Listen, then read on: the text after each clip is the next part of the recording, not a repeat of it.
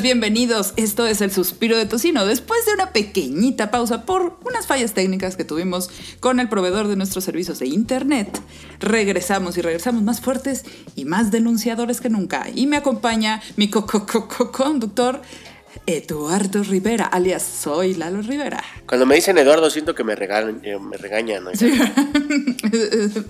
es al tío abuelo. ¿El señor Eduardo? Exacto. Oiga, don Eduardo.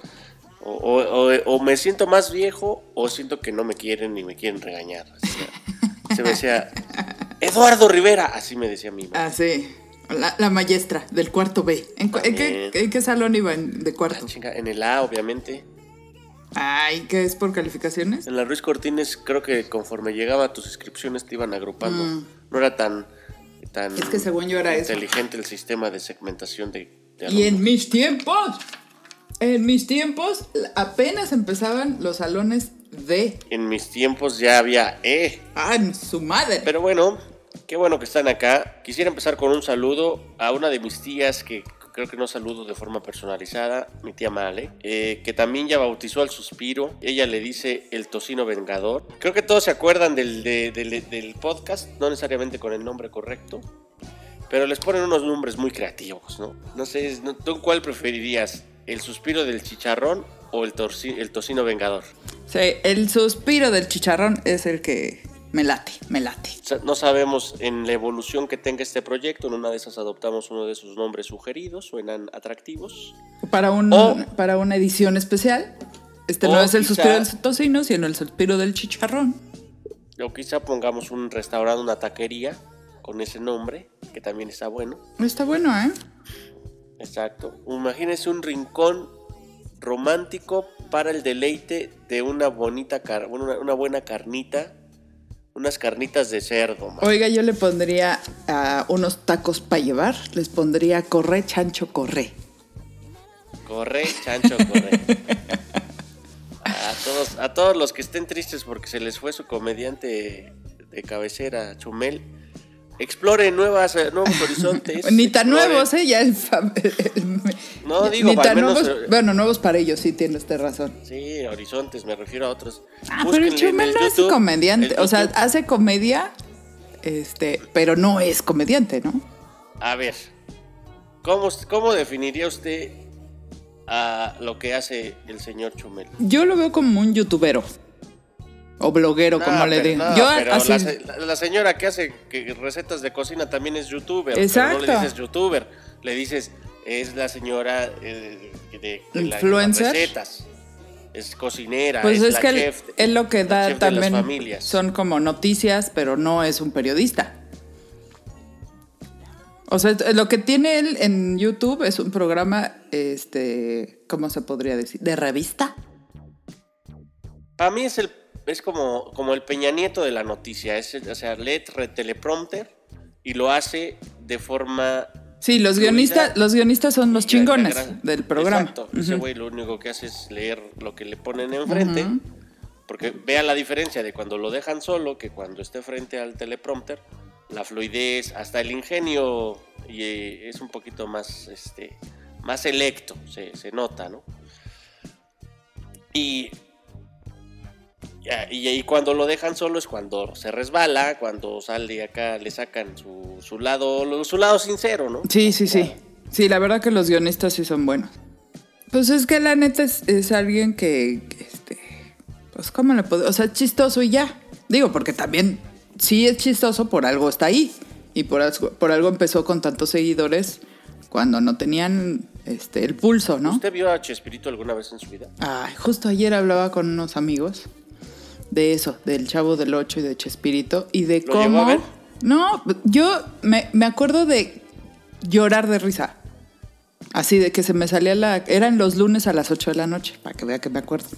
Porque a esa hora ya me estaba grite y grite mi mamá que me bajara a cenar, pero estaba viendo yo el Chavo del Ocho o el Chespirito. No, ya Chavo del Ocho ya no, era Chespirito.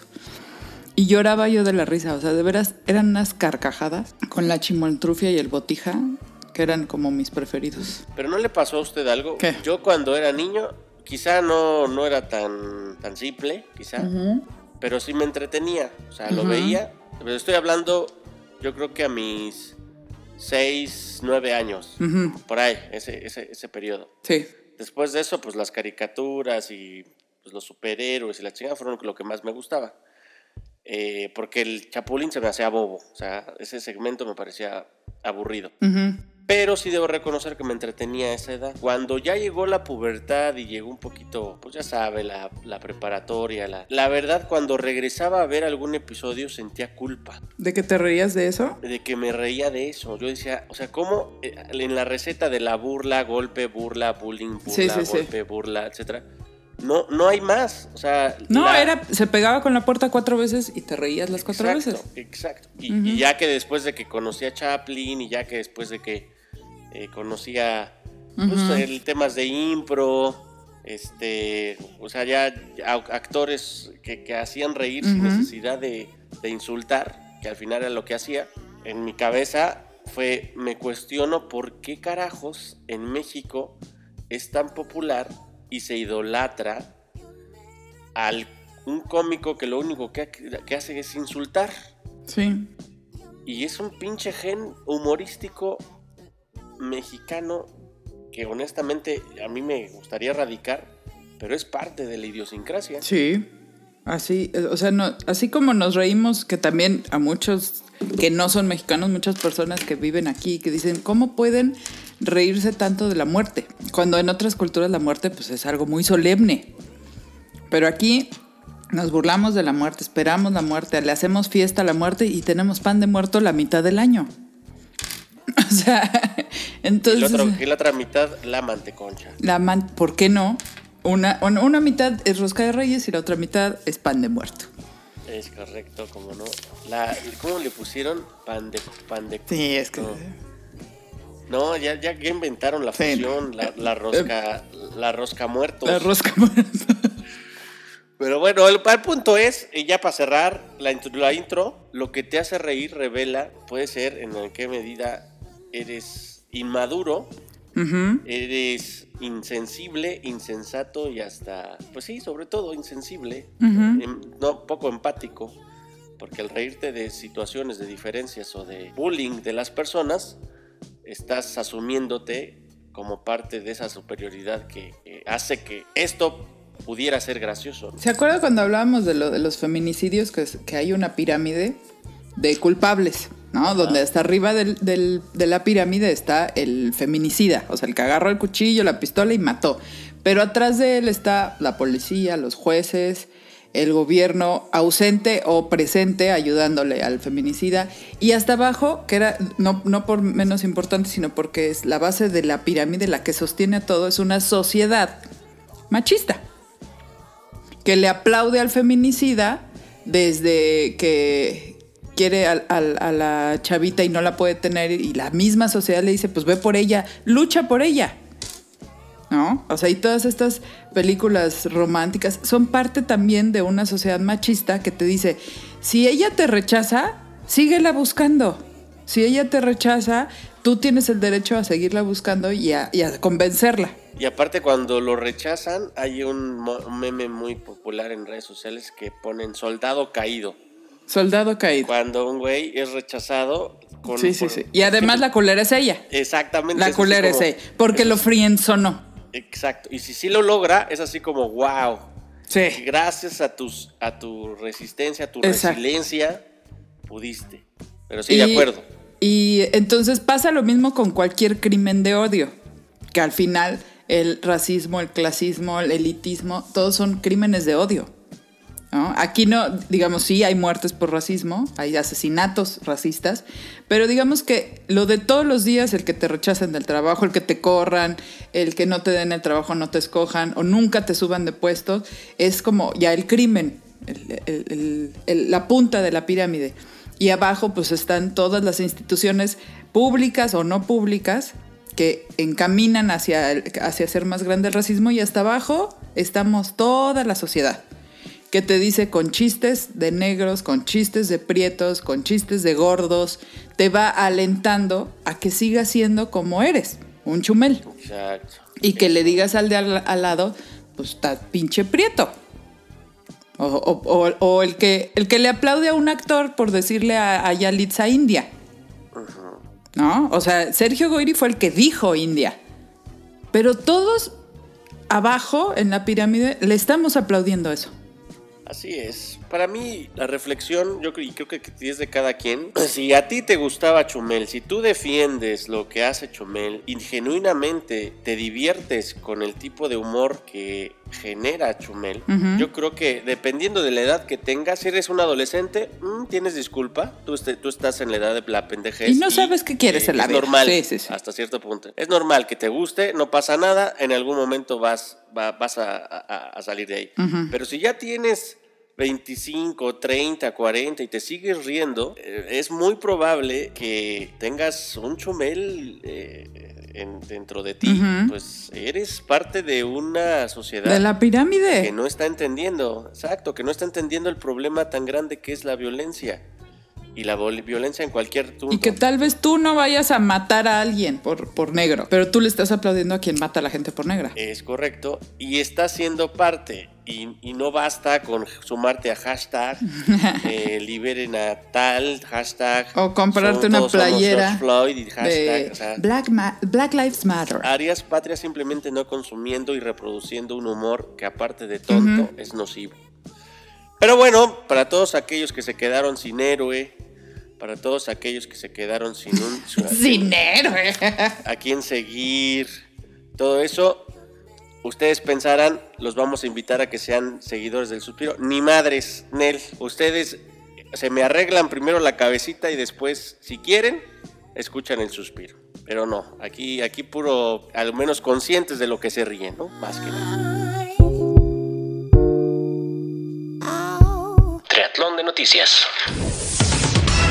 El patrimonio de la familia Sandoval Ackerman está evaluado en 60 millones de pesos. El matrimonio de Irmeréndira Sandoval, secretaria de la Función Pública, y John Ackerman, académico de la Universidad Nacional Autónoma de México, sus propiedades están valuadas en 60 millones de pesos. Son cinco casas y un terreno. De las seis casas, cinco se compraron hace solo nueve años de contado, mientras se desempeñaban como académicos de la UNAM. Una más fue un regalazo del gobierno del entonces Distrito Federal a cargo de Marcelo Ebrard, con ayuda de la Dirección General de Regularización Territorial, en aquel entonces a cargo de Alfredo Hernández, Irma Erendira Sandoval recibió un predio en 2007 sin la necesidad de pagar por la cesión de los derechos o de la inscripción. Uno de los problemas que la investigación topó es que Irma Erendira Sandoval no ha actualizado el valor de sus propiedades, es decir, que las propiedades están a su nombre y el de su marido, pero no fueron reportadas en su declaración patrimonial. Estoy ya cansado de estar endeudado, de verte sufriendo por cada centavo. Dejémoslo todo y vámonos para Miami. Y sigue la mata dando. Pues por eso, ¿se acuerda que ella, ella misma fue la que le perdonó la vida a Bartlett? Cuando vino la denuncia de todas las 25 casas que tenía. Pues es que ya sabía. Pues ya vimos por qué. Ya vimos por qué le perdonó, pues porque ella está en lo mismo. Oiga, en 10 años compraron cinco casas, les regalaron un terreno con un sueldo de académico de la UNAM. ¿Cuánto puede ganar un académico de la UNAM? Así, lo más que puede ganar. La neta no tengo idea, oiga, pero eso me, eso me revela dos cosas. Quien diga que estudiar no deja. que no deja. sí ah, deja. sí deja, nada más que hay que ver qué, que, hay que estudiar, ¿no? Fíjese, su, su de, digamos, ¿cómo se ve? Su fortuna. En es, nomás en estas casas. Cálmese, cálmese, tampoco es fortuna. O sea, pues 60 millones, pues 60 millones de pesos. Pues, a Osorio se la hicieron de todos por menos de eso. Una casita ahí en, en la Loma del Perro. Sí, no, pero 60 millones es apenas. ¿Qué será? Pues, ¿Cuánto costaba la Casa Blanca? 84. Ahí está. Ni siquiera apenas sí, pero, la, pero la estancia de la Casa Blanca. Ahí le va el asunto. El asunto no es que tengan casas. No es ilegal tener casas. El asunto es, es, que no las reportó en su declaración patrimonial. Es como lo de Bartlett. Es, o sea, ¿usted cree que de veras va Bartlett llegar a esta edad con dos casitas o un departamentito? Pues claro que no. Por supuesto que son personas no nada más que han sido políticos y que han ganado muy bien, sino que han invertido su dinero. O sea, estas casas que tiene Irmeréndira y John Ackerman, pues no viven en todas. Evidentemente algunas las rentan, este, le- le- son inversiones que ellos hacen. ¿no? Seguramente otras son auspicios para gente pobre. Sí, claro. Seguramente es el, el pueblo bueno el que vive ahí. Eh, Es correcto. Son, in- son inversiones y no es pecado, no está mal, no es ilegal tener eh, dinero. El Mire, problema dice, es que, dice. a ver, Ya lo dice Dígalo. eh, Silvio, Silvio, un, un- un gran amigo de la cuarta T, y creo que citado por el mismo Peje, que eh, no es, digamos que no es, no es malvado el que tiene. no, eh, por que nada. tener no es malvado, por tener Es no. correcto. Entonces, en ese sentido, estoy de acuerdo con usted. No puede ser un eh, funcionario de, de, de cara a la gente y cercano a la gente, eh, con esta misión de transparencia y eliminar la corrupción, si de entrada no aceptas, independientemente de que lo hayas obtenido. Eh, Como haya sido. Como haya sido. o sea, Mientras sea otra- legal, pues, o sea, otra mientras- conversación. Mientras diga, no es, no es el compadre del Chapo, no. Exacto, exacto. O sea, si, si lo hiciste vendiendo medias, eh, Es su no bronca, nada. su bronca. Si lo hiciste, lo como sea, pero pues es lo que tienes. Eh, y desgraciadamente, si tú no quieres que se revele lo que tienes, no trabajes en la, en, en- como servidor público. Exacto. Si no quieres que sepan, ¿no?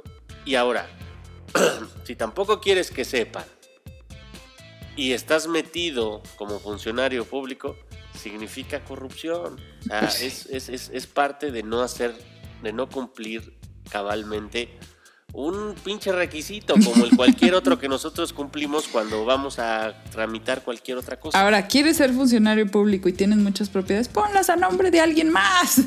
o sea, Bueno, Ay, eso ¿qué ya es es otra cosa. Eso ya, eso- eso ya son enseñanzas de ya, lo que aprendió usted en el PRI cuando fue de sus filas. exactamente. Lo mejor, lo mejor es, pues, ser coherente. Si, si tienes lana y la hiciste por tu chamba y quieres ayudar al, al presente gobierno a algo, pues ni pedo, vas a tener que ser parte de la estadística esa que dice que algunas personas sí tienen para invertir, para comprar inmuebles, etc.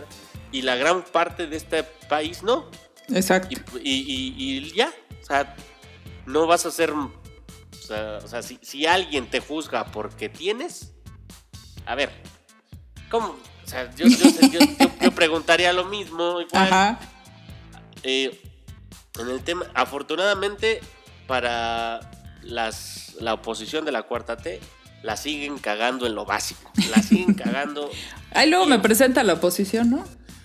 Pues es claro, Carlos Loret y... y No, esa no es la oposición, como creen, no chingue. es- Usted está, esa es la usted voz de la peor. oposición. No, tampoco es la voz de la oposición. Claro que sí. No, claro que no. Que ellos sean opositores es otra cosa. Pero no es la, ¿Cómo cree que, que la, la voz de la oposición, siendo la oposición tan grande, pero tan desorganizada, Nah, va a ser. No está tan eh, grande, no está tan grande. a ver, La- no está organizada. No está organizada, pero vemos muchos opositores. Yo creo que Aven, Aven, ¿eh? Hay, Ajá. hay muchos que no están de acuerdo. Sí.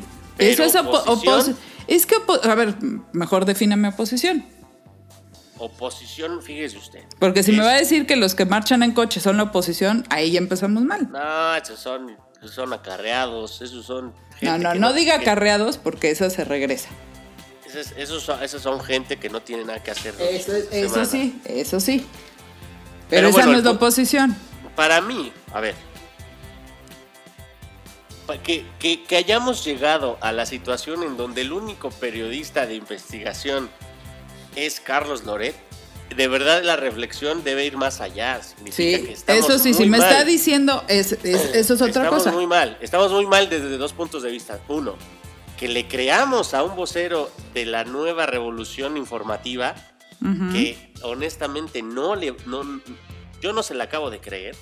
Todos, todas sus notas tienen intereses detrás. Como, Eh, como, to- como todos los periodistas de investigación. No lo sé si, son, si todos, pero él sí. En ese sentido, tienes que encontrar hacia dónde va el mensaje que va enviando. En este caso no puedes ignorar al mensajero. En este caso tienes que pensar en el mensaje Sí. Y pensar en qué intenciones tiene el mensajero. Porque todas las notas, y gracias a usted, porque gracias a usted me entero, es usted un nacido afán de, del- del- Y de muchos otros. de- de este compadre, hay, muchos, hay muchas notas fuera de contexto. Eh. Que el que Loret de Mola, eh, 30 años después de la decadencia del IMSS, se ponga a hacer un, un reportaje de investigación de las carencias de los hospitales en la Ciudad de México, me parece muy bueno, pero muy tarde para su carrera. O sea, Pues sí, pero es que usted está hablando nomás de Loret. no, pues es el único que está hablando de esto. Ah, eso es lo que nos tiene que preocupar. ¿Por qué Aristegui ya no saca nada? ¿Por qué Lorenzo Meyer ya no está sacando nada? ¿no? ¿Dónde Sí están esas investigaciones de la Casa Blanca? ¿Se acuerda el escándalo que hicieron por el departamento de Alejandra Barrales en Miami? ¿No es correcto? ¿Sí se acuerda? Sí. Y que... ¿Cu- cuánto valía, por cierto? No sé, sí, o sea, eran 10 millones de pesos. Ajá. Un departamento.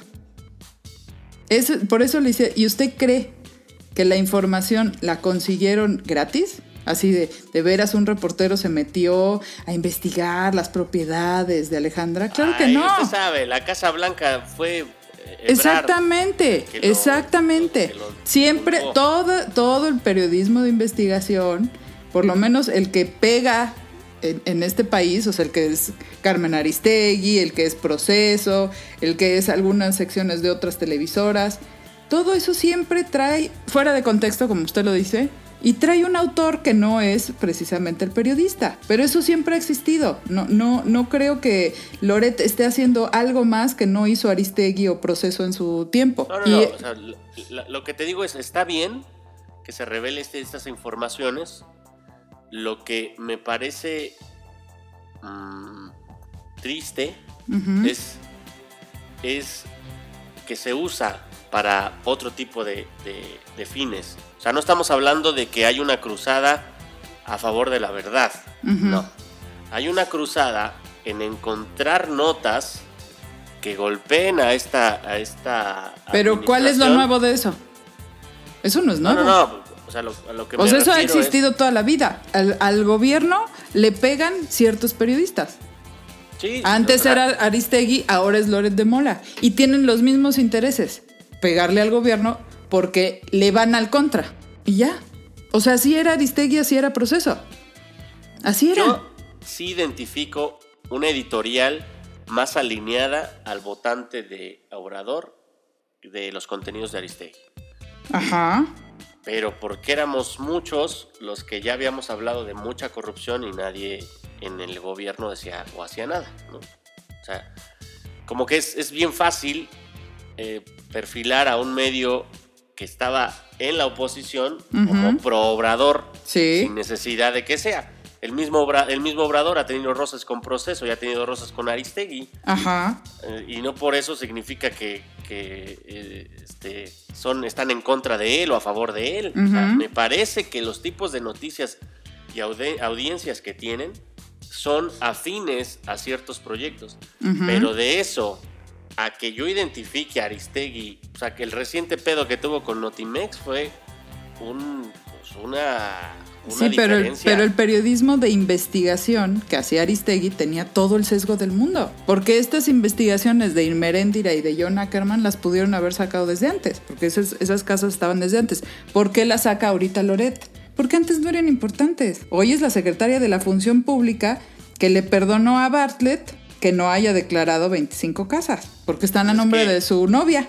Y su Antes novia era no... relevante porque no eran funcionarios públicos Exacto. de este cargo y no, no, es, no es que no les cogieran, es, no era algo relevante. Pero ahora sí lo es. Y lo, yo no veo la diferencia entre Aristegui y Loret. Yo, yo afortunadamente todavía sí. O sea, yo creo que son periodistas que igual como sacan una nota buena, igual les mandan este, la, el- la misma mano que le, le tiró a Alejandra Barrales y a Osorio Chong y a la Casa Blanca. Fueron, eh, o sea, fue la mano que sacó del registro público de la propiedad todos esos datos.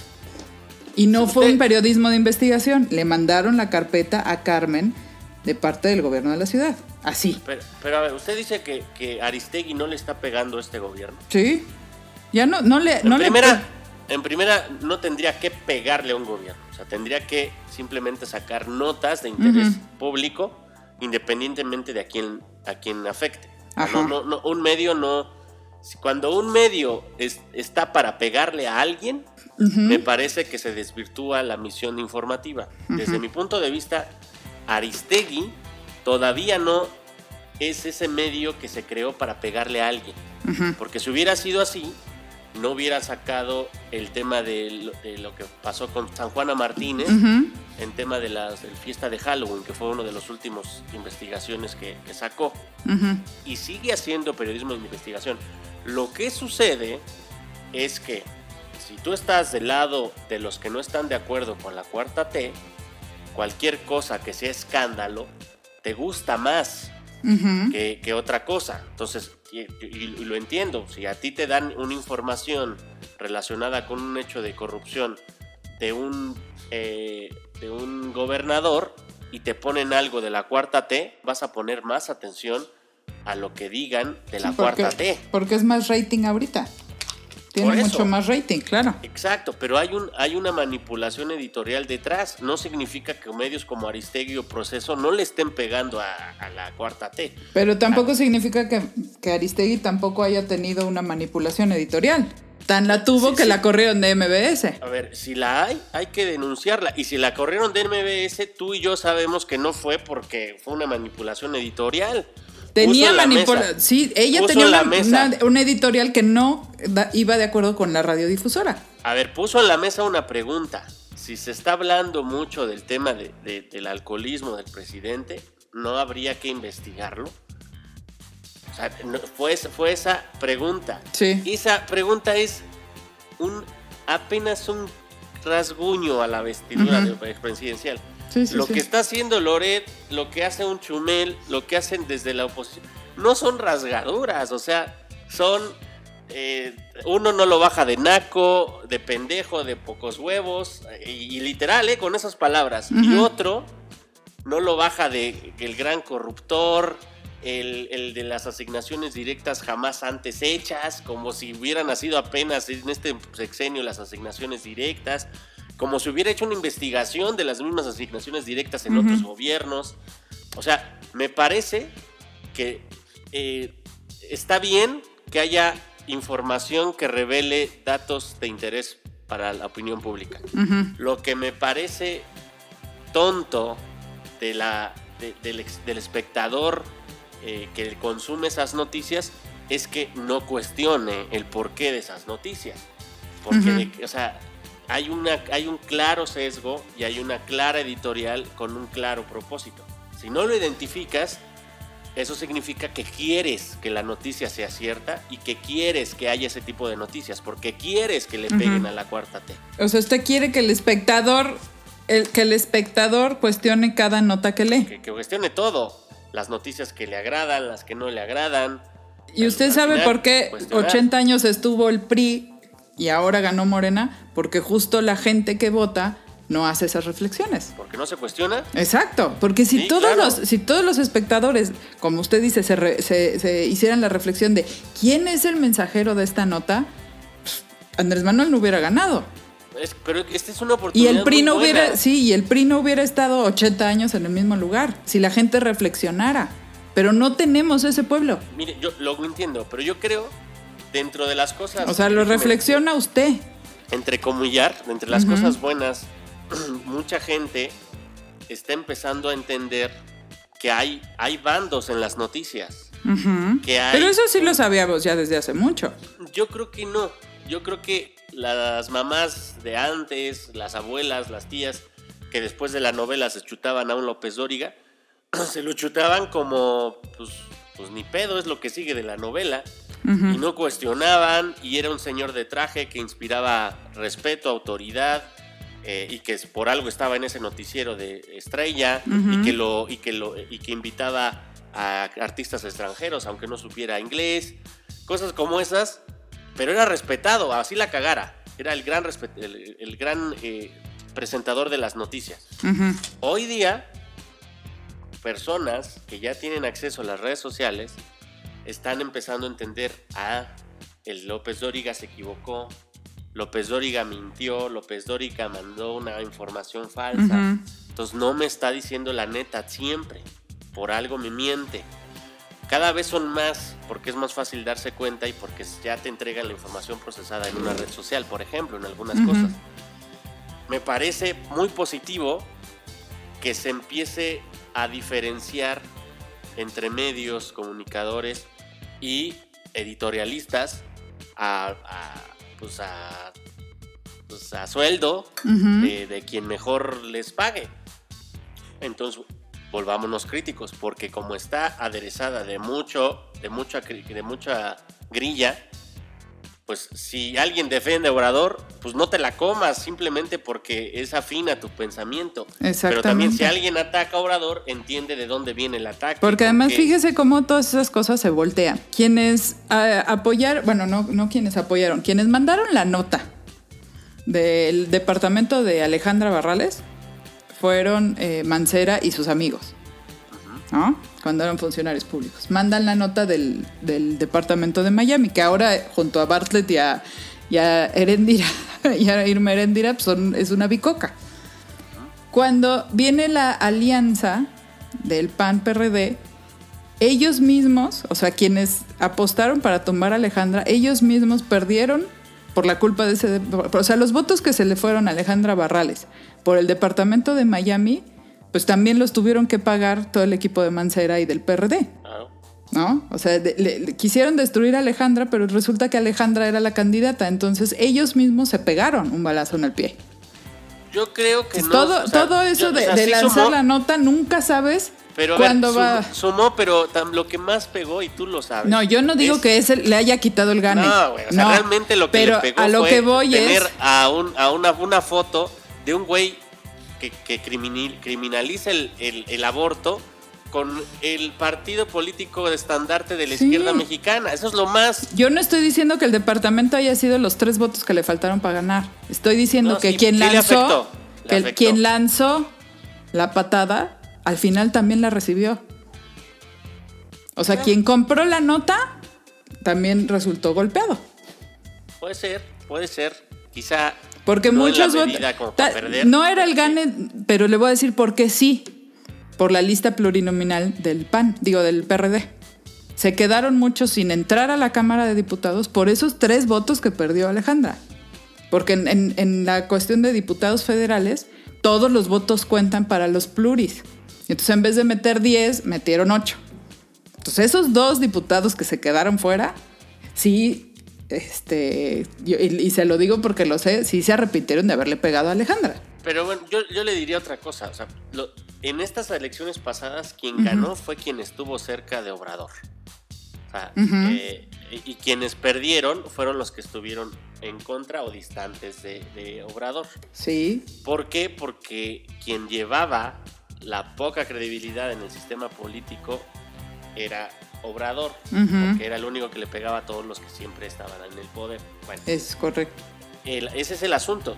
Independientemente de lo que haya hecho eh, Alejandra, etcétera, coincido en que sí le pudo afectar al PRD. Si, si salió desde la casa de, Claro. del partido, pues también pendejos, porque les, les pegó al final. Les quitaron este, diputados. Pero sí fue un hecho que lo que le pegó a la oposición fue. La verdad no tenía otra, porque sí iba a desaparecer. Sí, hubo muchas Ah. razones por las que perdió la alianza. Muchas.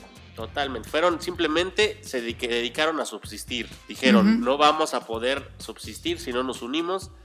No queremos hacer el ridículo por separado. Se unen, hacen el ridículo juntos y ya usted sabe la historia, ¿no?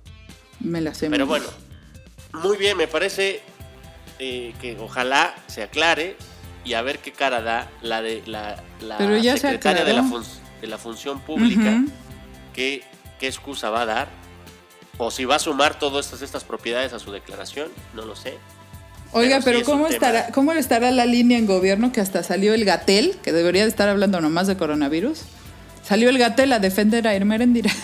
No, pues ha de haber un grupo de WhatsApp. Sí, así de, todos publiquen.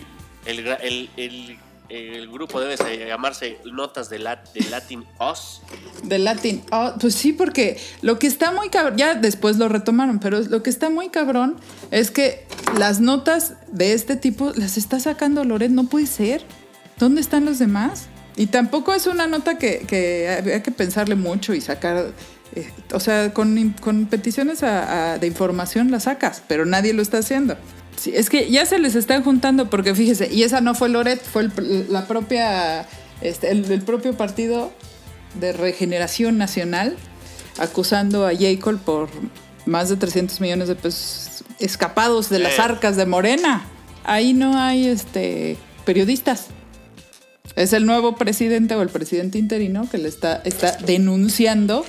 Ahí sí hay denuncia en contra de J. Cole. Y está bueno, ¿no?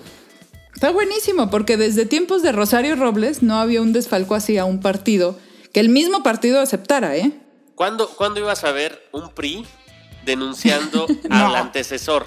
Jamás. Para mí está buenísimo. O sea, Jamás, me parece un, claro. un ac- un acto súper eh, malo y, y no Sí, me- sí, es, es- es el proyecto por el que voté. Hay evidencias de corrupción. Pero lo que me parece buenísimo es que en el- los primeros dos años salga algo a relucir y, que, y no importa si es la mano derecha de Obrador. ¿O será que ya no es la mano derecha?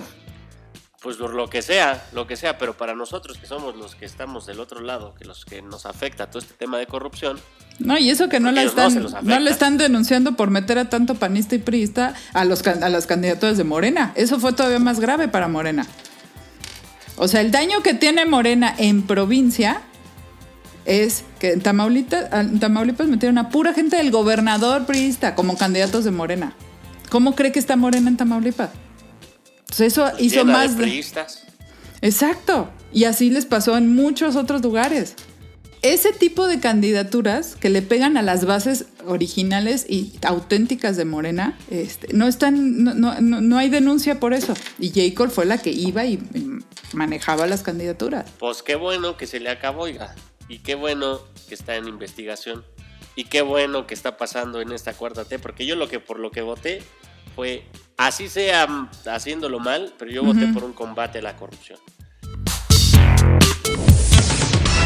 IMSS desarrolla vacuna contra COVID-19 con anticuerpos de pacientes curados. El IMSS trabaja en el desarrollo de una vacuna contra el COVID, misma que está basada en proteínas del SARS-CoV-2 a partir del estudio de anticuerpos de sus primeros 300 pacientes infectados. Esto mediante el uso de un potenciador de la respuesta inmunitaria ya patentada por la institución. A través de un comunicado oficial, Constantino López Macías, jefe de la Unidad de Investigación Médica e Inmunoquímica de la Unidad Médica de Alta Especialidad, detalló cómo es que el organismo se protege de la infección mediante este estudio. Para saber cómo inducir protección necesitamos saber qué significa la protección. Con los conocimientos modernos de inmunología vemos cómo es que el organismo se protege contra la infección y ya que sabemos cuál es la respuesta de los anticuerpos necesaria y ya que sabemos cuál es la respuesta de los anticuerpos necesaria de linfocitos T y la inmunidad innata, es decir, los componentes de la protección, entonces sabemos cómo inducirlos, señaló el jefe de la unidad de investigación médica.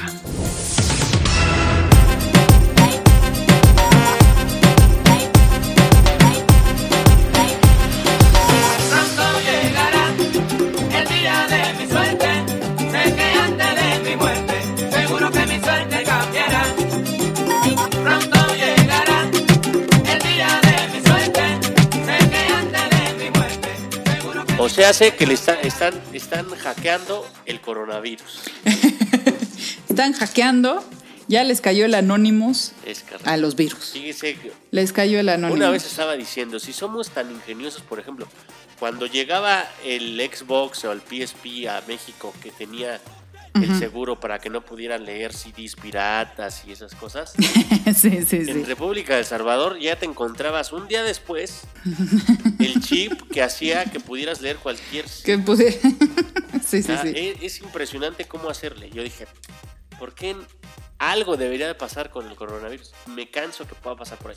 Y mire usted, esta noticia me da una esperanza. Le da la razón. Algo que le dé a usted la razón, oiga. No, me vaya ya de tener la razón, me da la esperanza, pues porque obviamente mm, quiero que, que ya encuentre la cura. Claro, oiga, claro. No sé usted, pero yo sí ando urgido de, de inmunodeficiencia.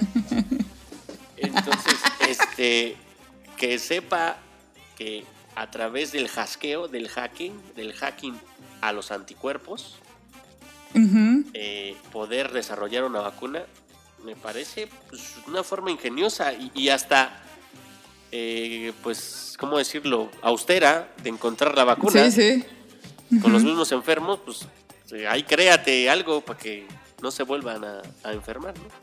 Está chico. Pero además está bueno que sea el seguro, ¿no? Además, ¿no? Porque, pues, Porque- una vez que lo encuentren, va a ser para toda la banda.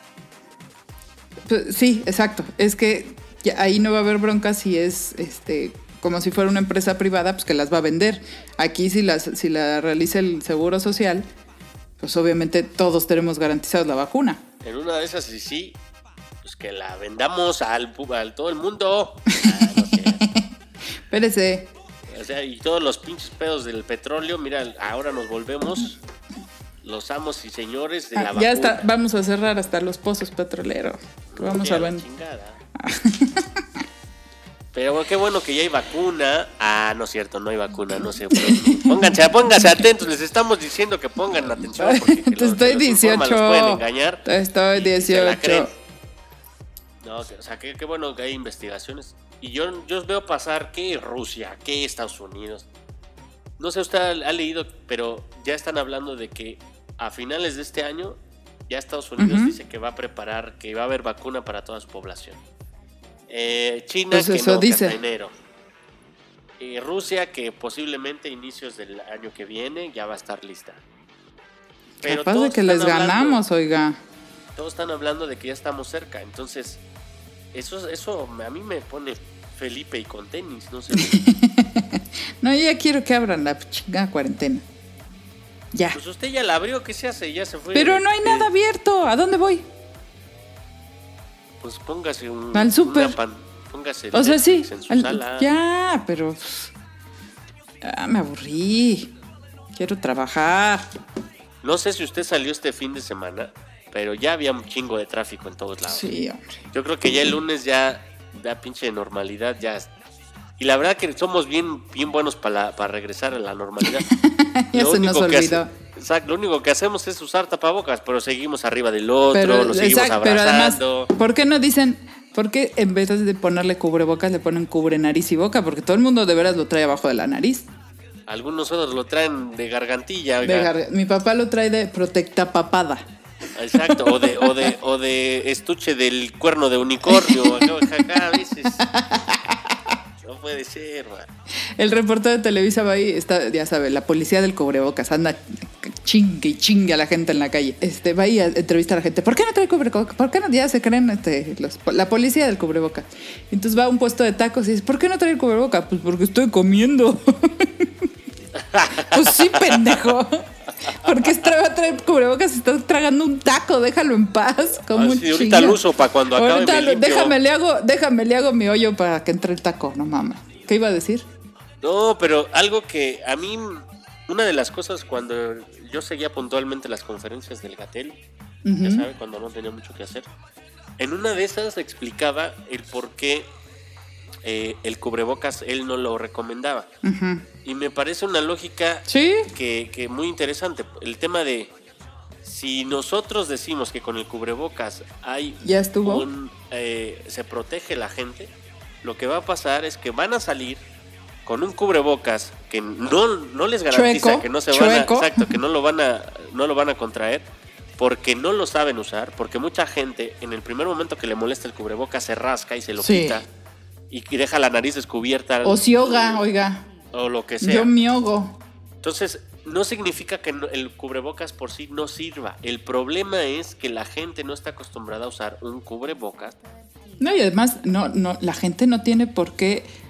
No, más bien no tiene con qué comprarse un N95 que cuesta 80 A pesos. ver, hemos visto cubrebocas de cualquier material, de cualquier diseño. O sea, hoy día están allá afuera mucha gente que se cree, y justo lo que decía Gatel, se siente segura con un calcetín Sí. improvisado de, de, de Hay unos bordados. Exacto, que están más porosos que nada y que en un estornudo de alguien enfrente no le va a proteger absolutamente de nada, pero ya salió seguro porque pues, se siente que trae algo en la, en la boca. Y además lo dijo Gatel desde el principio, si no traen lentes no sirve. Exactamente. O sea, sirve si tú estás enfermo, ok, ya no toses. Pero si tú te estás protegiendo de alguien enfermo y no traes lentes, entonces no sirve de nada. Porque igual las gotículas entran por el ojo. Así es. Pero bueno, ya todos prepárense porque de verdad este fin de semana yo vi a toda la pinche banda echando Y ya, y, y viene, y ahí viene el rebrote. Pero pues no, no, no hemos bajado, pero es viene el rebrote. Es- yo creo que lo que quieren hacer es no dejar de, de tener ese índice de ocupación de, de. Porque fíjense, esa lógica no me parecería mala. Si, man- si no se está saturando y todavía hay espacio y los dejas salir y sigue pasando eso, pues ¿para qué chingados te encierras? O sea, si, si hay disponibilidad de camas y la gente quiere seguir estando afuera y, y- y está siendo feliz eh, contagiándose y, enterrando a sus enfermitos, pues te garantizas una estabilidad social y económica, ¿no? Que al final no hay otra. O sea, por más que protejas, ¿qué le pasó a Suiza? A Suiza?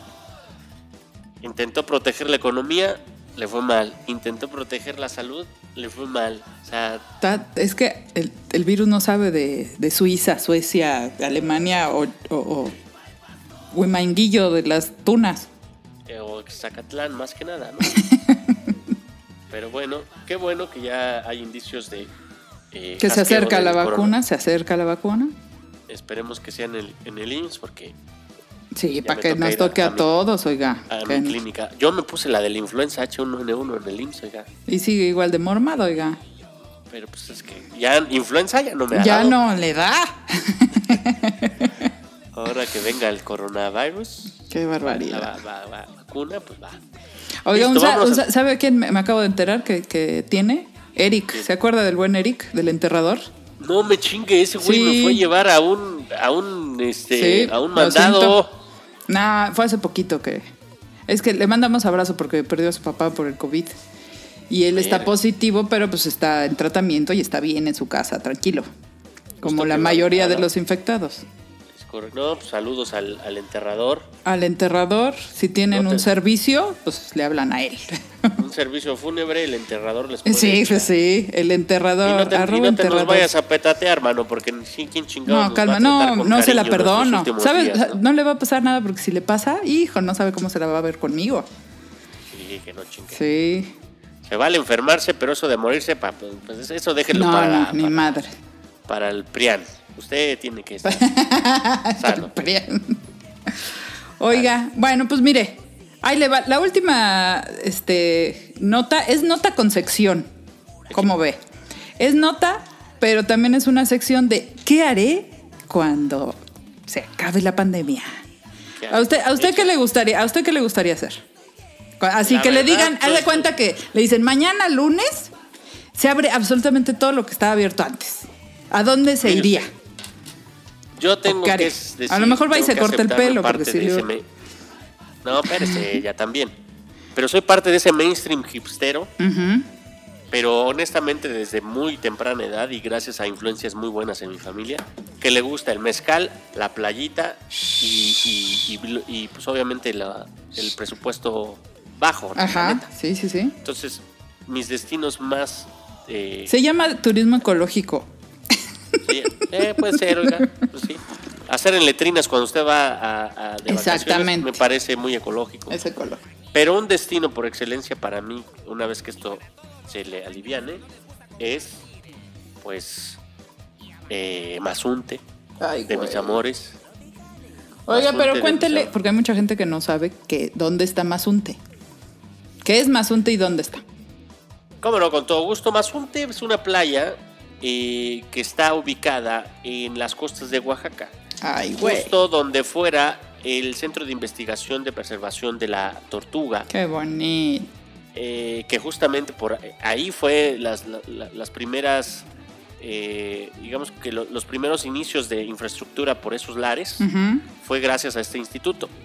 Entonces, eh, al lado del instituto está esta playa que se llama Mazunte. De hecho, está. Mazunte, está San Agustinillo, eh, están pequeñas playas que obviamente como por estar muy eh, lejos de un bueno, como a una hora de, de Puerto Escondido a- o de Huatulco, pues la gente no, no llega a ir hasta allá, entonces te las encuentras relativamente vacías. Honestamente, desde el último año que fui ya había mucha gente, pero afortunadamente todavía se, se percibe ese aire de, pues de que irte a hospedar en la cabaña, de quedarte en la playita, de conocer ahí a la banda, a todo mundo. ¿Y qué se Ah, come ahí en Mazunte? Así bien deliciosísimo. Que diga, a ver, este es el platillo que todos comen en- cuando vienen. Pues mire, a mí me encanta el ceviche en todas sus presentaciones en cualquier lugar que voy de la costa. ¿Ok? Entonces pido mi, mi cevichito. Pero fíjese lo, lo paradójico que del asunto. Mazunte fue destino de mucho extranjero que vino a México y se enamoró y se quedó. Entre ellos muchos que, se- se- que viven de la cocina. Hay un italiano que hace unos calzones y unas y unas pizzas. Ajá. No chingue, ¿Pizzas? Bien ricas, pizzas, o sea, al horno. Oh, qué recién delicia. hechecitas, una masa delgadita, un queso y unas no, un- unos choripanes al lado de un argentino también. Cállese, De cállese. verdad que se encuentra no necesariamente Ya salivó, ya decir, salivó. Es cor- si usted va a Oaxaca, váyase al centro de Oaxaca y ahí coma comida típica de Oaxaca. Eh, también si quiere unas tlayuditas, etcétera, ahí en Su Mazunte puede tasajito, ser. su tasajito. Exacto, pero si usted va a Mazunte, pruebe las pizzas de ahí del de, o el gnocchi ahí de cosa. la de- del italiano o los choripanes que están justo sobre la avenida principal antes de llegar a la playa, unos 100 metros antes de llegar a la playa. Un- se lo recomiendo de cenita, Ok. con un vinito tinto, no calles. Unas- unos- se lleva unas bebidas este, ancestrales del Teikirisi. no, Ay, unas galletitas, ¿por qué no? Pero bueno, ya, ya les Ya antojamos. salivó, Yo- ya bueno. Yo le recomiendo Mazunte. ¿Usted a quién le recomienda a la gente? Mire, ahí le va. Porque además le traigo noticias de este viaje que todos deberíamos de hacer alguna vez en la vida. Resulta que desde el 21 de marzo está cerrado el Chepe. ¿Es correcto? El Chepe es eh, de los únicos... En, en México nada más hay dos trenes de pasajeros, que es uno es el expreso, el Te- Express Tequila, Tequila Express, que va de Guadalajara a la zona del Tequila y lo va empedando todo el camino. Pero el otro eh, tren se llama Chepe. ¿Y usted sabe por qué se llama Chepe? No. Chingado. ¿Cómo no sabe? Chepe, chepe, chepe, chepe, chepe. ¿Por qué hace así? Chepe, chepe. Exactamente. Porque es de Chihuahua. No, Ah, ahorita les digo porque, yo, porque es de sí, pues sí. El Chepe. El Chepe arranca, es un tren de pasajeros que usted puede agarrar el Chepe Express, o sea que empieza en los mochis y acaba en Chihuahua de una. Pero el, el chiste es irse bajando. Entonces usted empieza en los mochis, este, lo llevan a la terminal de trenes, se sube al tren y se puede ir bajando en El Fuerte, en Bahuichivo, en Divisadero, que son las barrancas del cobre, en Krill, en Cuauhtémoc y ya hasta que llega a Chihuahua. Se agarra su boletito de avión, llega a los mochis y ya el de regreso es de Chihuahua. Entonces, el chiste es que se quede en cada una de estas estaciones porque tienen sus hoteles y tienen sus cabañas y acá es más, es más frío. Digo, el chiste es que vaya cuando haga frío, ¿verdad? Para Cuando que vea frío. cuando haya frío y cuando vaya a las barrancas del cobre y que vea todo El preciosamente paisaje acá nevado, ¿no? todo nevado y, y, y déjeme decirle que no tiene el mismo impulso, pero sí es mucho más bonito el- la vista y todo de las barrancas del cobre que del cañón, del gran cañón de Colorado, ¿eh? Es correcto. Oiga, pero. y bueno, bueno, pero la, pero la nota es que como estamos cada vez más cerca de salir a la- eh, de la cuarentena, la compañía Ferromex, operadora de El Chepe, anunció una estrategia para reactivar el turismo, misma que estará sujeta a los protocolos de higiene, o sea, van a desinfectar. Y están ofreciendo el 40% de descuento para los primeros viajes que arranquen. La verdad, ya no lo estamos invitando a que salga si no tiene a qué. Pero si usted quiere reactivar. o ser Que vaya planeando un viajecito para cuando se levante esto. Si no tiene este, familia vulnerable dentro de su núcleo familiar, pues con la debida precaución, vaya, reactive la economía y, y listo. Creo que, creo que es la manera en la que vamos a poder librarla de todas las formas. ¿no? Es, es correcto. Tiene usted la boca llena de razón. Y bueno, si usted dice en los puestos de la marquesa que usted escuchó el suspiro de tocino, Lo sacan o- a... Le avientan la sopa de hongos. eh, a usted le van a regalar un trozo de chorizo que trae los inditos de fuera. Pero el verde. Porque ya lo Eso traen de, de fuera, entonces pues ya está verde. Es correcto. Pide usted su taco gratis gracias al suspiro de tocino. Habíamos negociado que fuera de tocino, pero dijeron no, no trabajamos esa carne. Entonces lo que usted le van a dar es un trozo de ese chorizo que los inditos traen de fuera. Pero de con, parte- con, con guacamole. Que parte de la producción para todos ustedes. Chorizo y huevos para todos. Piensen en nosotros cuando se estén comiendo sus huevos con chorizo. Es correcto. Y bueno, pues vamos, ¿por qué no le preguntamos a- al, al gurú de, de- de las ciencias oscuras? No, pero es- Nicanor? ni Canor ni sabe. En la marca no había nada cuando él estaba joven. Siempre insultando. ¿Por qué no me recibe usted con un abrazo? Un- Qué bueno que no. que- Oiga, que sigue Don vivo. Nicanor sigue Soy vivo. Sigue vivo, Don Nicanor. Esa es, esa es una esperanza para toda la gente adulta mayor de esta ciudad. Nadie dice nada, nadie dice nada de que sigo y sigo apareciendo en los episodios. Es gracias a mis defensas, a mi sistema inmune que está. Porque a usted lo, como- lo amamantó su mamá y luego la, la Rodríguez. Y también eh, eh, un par de cabras. Me decían, el- me decían en la colonia, el Rómulo, me decían. Ay, así. Ay, pero Nicanor. Oiga, ¿usted dónde se iba de vacaciones cuando era joven? Fíjese nomás que afortunadamente cuando uno es pobre está de vacaciones mucha parte de su vida. Eh, No hay en los lunes ni domingo. quisiera.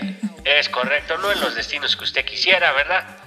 Pero, ¿cómo no? Pero hay las- disponibilidad. Hay disponibilidad. Nos íbamos a las expediciones en la selva de Barrio Norte, ahí en Ay, donde estaba, ey. donde pasaba el río. Ujú. Hacíamos expediciones, íbamos por los diferentes tipos de arañas, araña tortuga. Y también hacíamos la bonita liberación. Las capturábamos y después las liberábamos. Y todo eso era parte de- de- de- del ecoturismo que hacíamos en las barrancas. Y la lagartija. La Las lagartijas. ca- las ca- aquí también había de esos camaleones que son los, este, los que tienen piquitos. También había los y Y había liberación. también la degustación excéntrica. Nos poníamos, pues nos, nos creíamos oaxaqueños y los chapulines asados en tortilla con sal. Y como pues, Ay, éramos todos rico. chamacos, decían, ¿qué tal sabe? No, bien bueno. Y todos acá medio vomitándose, pues estaban medio crudos. Eran pinches gusanos de capital que quién sabe que de basura se han de ver alimentado. Eran, ahí estábamos eran chapulines, pero esos que salen en la noche. que- Eran chapulines, pero de esos que, que tan grandes parecen cucarachas. Guácala. Pero pues sabían buenos, ¿sí? No, eso sí. Es proteína, es proteína, don Uno Nicanor. nunca sabe, en una de esas nos chingamos la, la cura del coronavirus Ahí sin está. saberlo. Por eso ha aguantado usted por todo lo que comió de chavito. O en una de esas nos dio un chingo de enfermedades por esas pendejadas, no sabemos. Pero bueno, eh, yo ahora sí le puedo, ya que, ya que tuve un poquito más de, de, pues de plata y que pude eh, cruz- cruzar el mundo y conocer diferentes rincones, si usted quiere conocer horizontes nuevos, puede ir a Chiconcuac, ahí la ropa es muy, muy barata. ¿Cómo no? Ahí hay unos, Eh. unas, hay toallas también muy buenas, ¿eh? Hay toallas. Sí, es toalla, este, el suéter este ya sabe, como el de velador. Ah, también hay Y la cobija el- del tigre. El- la comida, sí, Su- y ahí está el bonito, el aerolico que le está vendiendo. Si usted que la colcha, que no, que le, que la, la, la Se lo voy a dar en le 800, no se lo doy en 800, se lo doy en Ah, que no 700. porque... que no lo quiere, se le pongo acá y es más, le regalo a su suegra. Usted por el mismo precio se va a llevar usted todo esto. Y ya dices, ah, cabrón, qué pinche promoción por 20 varos. Sí, no manche. Esos sí, merolicos son bueno. buenísimos y dan ganas de comprarles. Pero bueno, eh, yo le recomiendo que salga poco a poco. Y sí, guárdeme, usted, a, a nosotros los abuelos no, no nos esté chingando. No nos jodan, no los jodan. Que sí, mándenos un mensaje, ya sabemos usar WhatsApp, mándenos una fotito, váyase usted a la chingada, pero déjenos a nosotros esperar la vacuna del coronavirus. O sea, ¿qué- ¿qué necesidad si no tenemos eh, ga- ga- ganas ni no queremos salir? espérenos a, a que estemos más fuertes, ¿no? Los abuelos no son niñeras, déjenlos en paz. Oiga, ya, porque me va a regañar el editor. Ya, póngame una rola chingona. Vamos a ver, vamos a dedicar en esta bonita ocasión Algo de los papás es. Es día del papá. a todos los papás. ¿Qué no lo cambiaron? ¿Por qué chingados me están...? Usted no va a celebrar a su papá, qué poca, de veras. Pues que no lo cambiaron hasta agosto. Ah, pero pues, hay que festejarle aunque sea por Zoom. Para todos los, los eh, papás, eh, menos para los que no dan pensión. hijo de Ah, esos no son madre. papás, esos son hijos de su chingado padre. Ah, sí, su chingado padre, esos pinches desobligados. Para ustedes, una mentada. Para todos los demás, como no, con todo gusto, esta bonita canción que se titula Padre e. Hijo,